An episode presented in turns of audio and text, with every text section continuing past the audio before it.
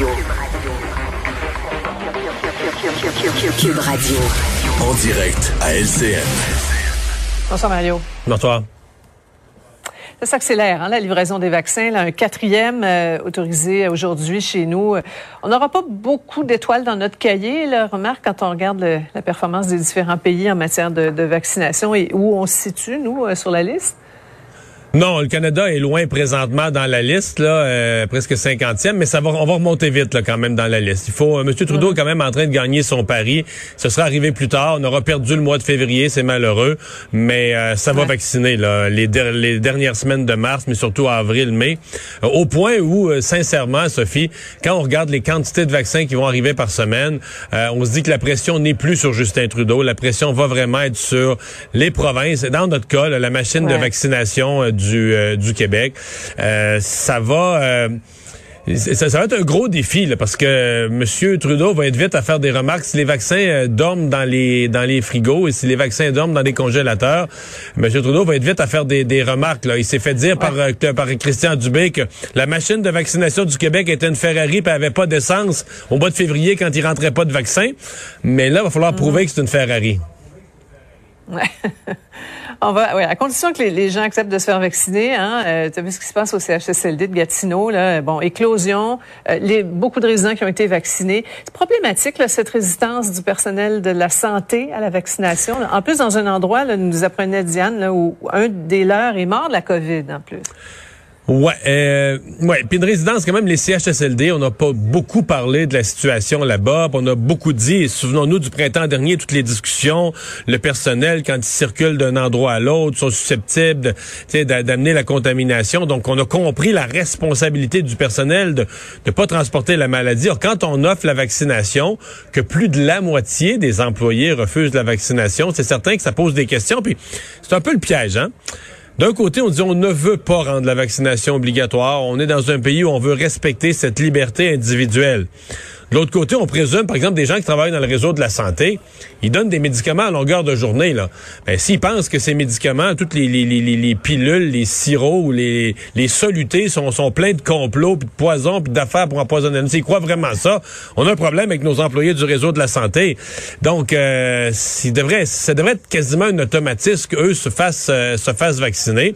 Bon, qu'il y en ait un ici et là qui se fasse pas vacciner, c'est une chose, mais que plus de la moitié dans un centre le fasse pas, ça soulève vraiment de, de grosses questions. La présidente du syndicat là-bas dit qu'il faudrait que le gouvernement fasse circuler plus d'informations. Euh, je vais leur résumer l'information. Tous les pays font de la vaccination. Euh, il y a des millions de personnes vaccinées sur Terre présentement. Il y a personne qui a des conséquences secondaires. Ça va très bien. Puis les vaccinations sont très efficaces pour enrayer la maladie. C'est faites l'information là. Puis je pense qu'il faut que les euh, mm-hmm. il faut que les, les, gens du système de santé entendent le, le, message. Ça serait plate qu'on en soit que le gouvernement soit forcé de de forcer la main de certains employés du réseau de la santé. Ouais. Ce serait intéressant de, de, de l'entendre des principaux intéressés et pourquoi ils ne veulent pas, ils veulent rien savoir du vaccin en question. Ben, Sophie, malheureusement, malheureusement, on, s'en doute un peu. Là. Dire, c'est tout ce qui a circulé sur les réseaux sociaux, toutes sortes d'histoires qui circulent moins quand même. Faut être honnête. les histoires circulaient plus quand le vaccin était un mythe. Là. Maintenant, écoutez, aux États-Unis, c'est des, des, millions, des dizaines de millions de personnes vaccinées. Même chose au Royaume-Uni. On, voit a, on aussi. oui, ben oui, on voit l'effet. On a une étude, là, l'étude écossaise sur le vaccin, la vaccin AstraZeneca au Royaume-Uni. 5 millions de personnes vaccinées, des vieux, des malades de toutes les sortes de maladies, des gros, des petits, des mecs. Là, c'est tout le monde. Là. Donc, tu commences à avoir des... C'est plus juste des études cliniques, tu commences à avoir des gros chiffres sur des millions de personnes vaccinées. Et avec, peu d'effets secondaires. Avec peu d'effets secondaires, faut le dire. Euh, je, je t'entends, Mario, sur euh, cette nouvelle affaire qui, entache sérieusement la, réputation des Forces armées canadiennes. Justin Trudeau, qui plaide l'ignorance aujourd'hui, il aurait pris connaissance récemment, de, au mois de février, des, des allégations au sujet de l'ex-chef d'état-major grâce aux médias. Ouais. Le, le, Globe and Mail nous disait ce matin que des gens du conseil privé, donc du ministère du premier ministre et de son bureau avaient été avisés. C'est possible que ces gens-là aient décidé de pas en informer le premier ministre. Moi, je prends sa parole. Sauf que là, le dossier est entier sur son bureau. Il séduit un premier ministre féministe. Là, vous avez dans l'armée des problèmes répétés de, de, de, de, comportements euh, inacceptables envers des femmes, euh, de pression inacceptable envers des femmes pour des comportements sexuels absolument inappropriés de, de, supérieurs. Donc, c'est le temps pour lui d'agir. Et là, ne serait-ce que la décision difficile de nommer un nouveau chef d'état-major. Présentement, l'armée canadienne n'a plus de patron.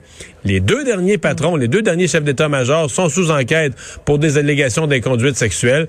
Alors, monsieur, et la première décision que M. Trudeau a à prendre, c'est est-ce qu'il y a encore le bon ministre?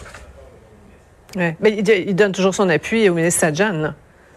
Donc, c'est un dossier chaud sur son bureau. Puis pour moi, la question, reste la question reste entière. Est-ce qu'il y a toujours le bon ministre? Est-ce qu'il faudrait une femme pour le remplacer?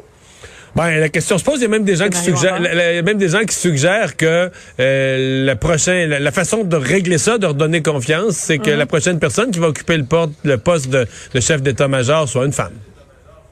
Ouais. On verra. Merci beaucoup, Mario. Bonne fin de semaine.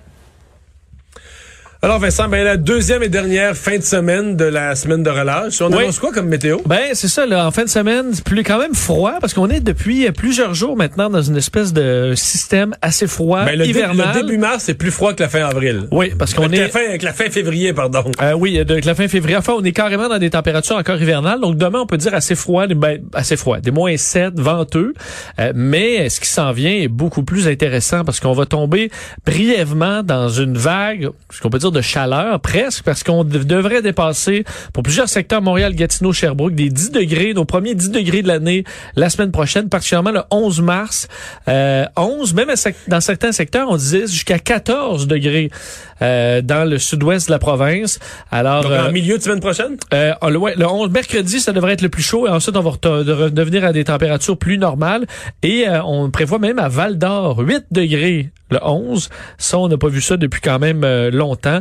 Alors qu'en moyenne, là, dans les 20 dernières années, le premier 10 degrés, c'est autour du 19 mars. Alors, on est un petit peu en avance quand même, en espérant que on va le, prendre. le printemps arrive tôt. On va le prendre. Euh, merci Vincent, merci Alex à la recherche, Sébastien à la en onde.